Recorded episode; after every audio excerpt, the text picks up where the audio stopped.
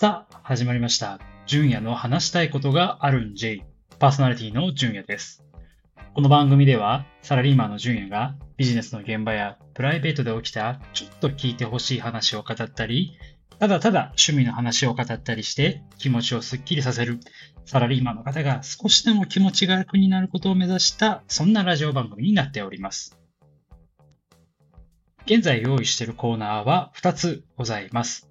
まず1つ目が最近どうのコーナー。会社の上司から最近どうと聞かれたらついつい話したくなってしまう内容を語るそんなコーナーになっております。もう一つが趣味趣味のコーナー。自分の生活を支えている、いや、もう体に染み込んでいる趣味の話を語る、そんなコーナーになっております。では、早速コーナーに参りましょう。趣味趣味のコーナー。本日のテーマはこちら。漫画。皆さん漫画は読みますでしょうか？私はものすごい読むかっていうとそうではないんですが、お気に入りのものだけ、あの、ちょこちょこ読むような感じにしています。で、今回ですね、ぜひ話したい漫画がございまして、それが、焼いてる二人という漫画なんですけども、皆さんご存知でしょうか？多少のネタネタバレも含みますので、気にされている方はお気をつけください。これがものすごくいい漫画でして、ちょっとですね、あの、冒頭のところだけ少し紹介させてください。この物語はですね、30代男性エンジニアの健太さんというのが主人公なんですが、その健太さんがマッチングアプリを使って女性と会う約束をするところから始まっていきます。健太さんは出会いを求めてですね、何回かこう女性と約束をするんですけども、これまで出会ったことすらできなくてですね、いつも待ち合わせのお店に行っては閉店時間になってしまって、しぶしぶ退出するみたいなことがですね、何回も起きていたのが、まあ、健太さんになってます。で、今回もですね、あの、また出会えないのかという形で、またしぶしぶお店を後にすることにしたんですが、その時、遅れてですね、クールビューティーな女性が到着しました。このクールビューティーな女性が千尋さんという方でもう一人の主人公になっています。で、ケンタさんにとってはですね、初めて女性に会えたんですね。まあ、閉店してしまって退出することにはなったんですが、遅れてでもですね、初めてこのクールビューティーな女性が到着して、ああ、嬉しかっただろうなって、ケンタさんは心の底から思ってると思うんですね。で、いろいろちょっと話をはしょりますが、その後も千尋さんとはうまくこう連絡を取りながらですね、なんやかんやでこう日々を過ごしていった形なんですよ。で、健太さんはその時、東京に、えー仕事で、まあ、東京に住んでいて、東京の会社で働いていたんですけども、ある日ですね、健太さんの、えー浜松、静岡の浜松への転勤が決定してしまいます。ただですね、健太さん的には、その転勤自体はすごく嬉しいことみたいでして、ちょっと後々も話そうと思うんですけども、健太さんの趣味ができるというところもあって、これは嬉しい出来事だったんですね。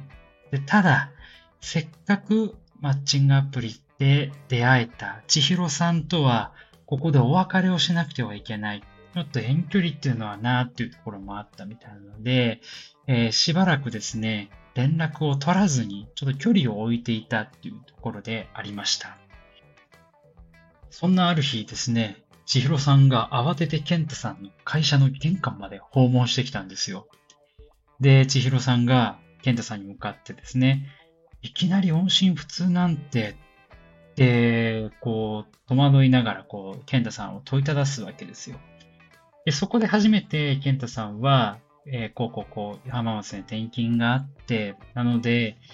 いろいろこう、せっかく出会えたんですけども、ここでお別れすることになりますっていうところをですね、もうしぶしぶ千尋さんに告げることになりまして、いや、この時の健太さんの気持ち、いや、悲しいだろうなって、せっかくマッチングアプリで出会えて、で、いろいろこうやりとりしてうまくいくかなと思ったら、まあ仕事の都合で転勤しなくてはいけなくて、まあ、ここの健太さんから別れを告げるところの気持ちっていうのは、かなり重たかったんだろうなっていうふうなのは、私の想像ですが、思ってる感じなんですよ。で、そしたらですよ、千尋さんからいきなり、私たち結婚しませんかって、ですよ。いや、冗談かと思ったら、それが本気だったみたいで、まあ、唐突な提案に対して、健太さんはもう、ただただびっくり。いや、どういうことっていうふうに突っ込みたくなるような感じなんですが、実は千尋さんにもいろいろこう裏があったみたいでして、本当にもうこうクールビューティーな感じの見た目なんですよ。漫画読んでいただければ、あの本当にわかるかなと思うんですが、こんなクールビューティーな見た目で、これまで、あの、千尋さんもですね、出会いがなかなかこう続かなかったというところもあって、こう自分の中ではこう素を出してしまうと結構がっかりされてしまうと言いますか、まあ、いますよね。本当見た目がすごいこう綺麗な方なんだけど、素を見るとちょっとがっかりするみたいな、本当ギャップがありすぎちゃって、ちょっと逆に萎えちゃうみたいなことあると思うんですが、千尋さんはそれがこうネックになってたみたいだったんですね。でただ、健太さんと出会って、いろいろこうやりとりをしていると、そういった素を出すこともできるようになってきていて、本当、健太さんといることが、私、まあ、千尋さんの心のよりどころとしてはすごく良かったっていう話だったみたいなんですね。なので、千尋さん的には、このまま別れたくない。もうだったらもう結婚しちゃうという、まあ、かなり思いっきりがいい女性ではあるんですけども、と、まあですね、本当にそのまま結婚してしまいまして、えー、ケントさんはあの浜松に転勤しなくてはいけないので、実はその後ですね、舞台は東京ではなくて浜松に移ります。で、ケントさんは二人で暮らすため、まあ、千尋さんと暮らすために、まあ、賃貸なんですけども、一軒家を借りることにしたみたいなんですね。で、それには訳があって、さっき浜松の転勤がちょっと嬉しいというところも健太さんあったと思うんですが、健太さんの夢の一つにですね、結婚したら奥さんと庭でバーベキューがしたいって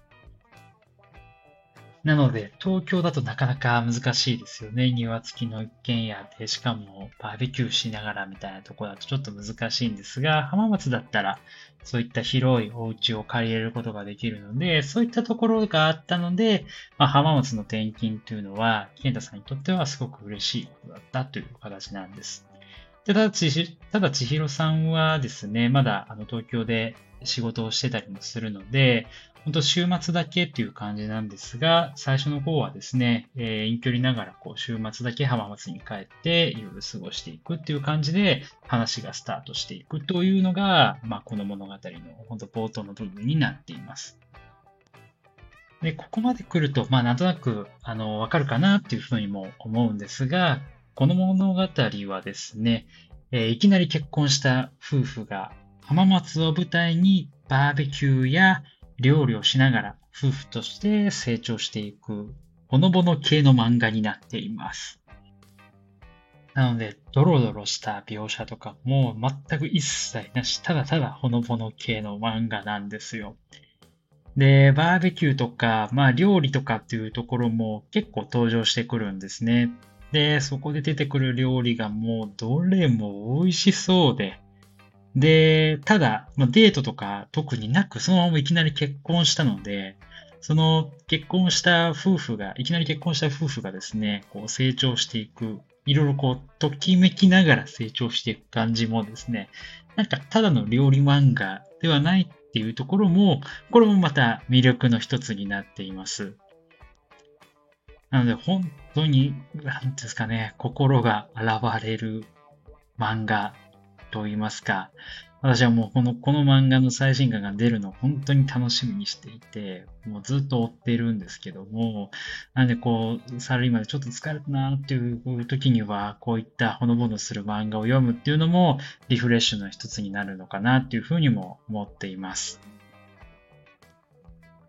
大枠の紹介はこんなところにして、次回またどっかの巻を感想を言いたいなっていうふうに思っております。以上、趣味趣味のコーナーでした。では、エンディングです。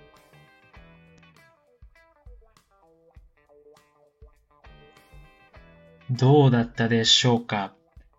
えー、今回は漫画というテーマでですね、私の大好きな焼いてる二人という漫画を紹介させていただいたんですけども、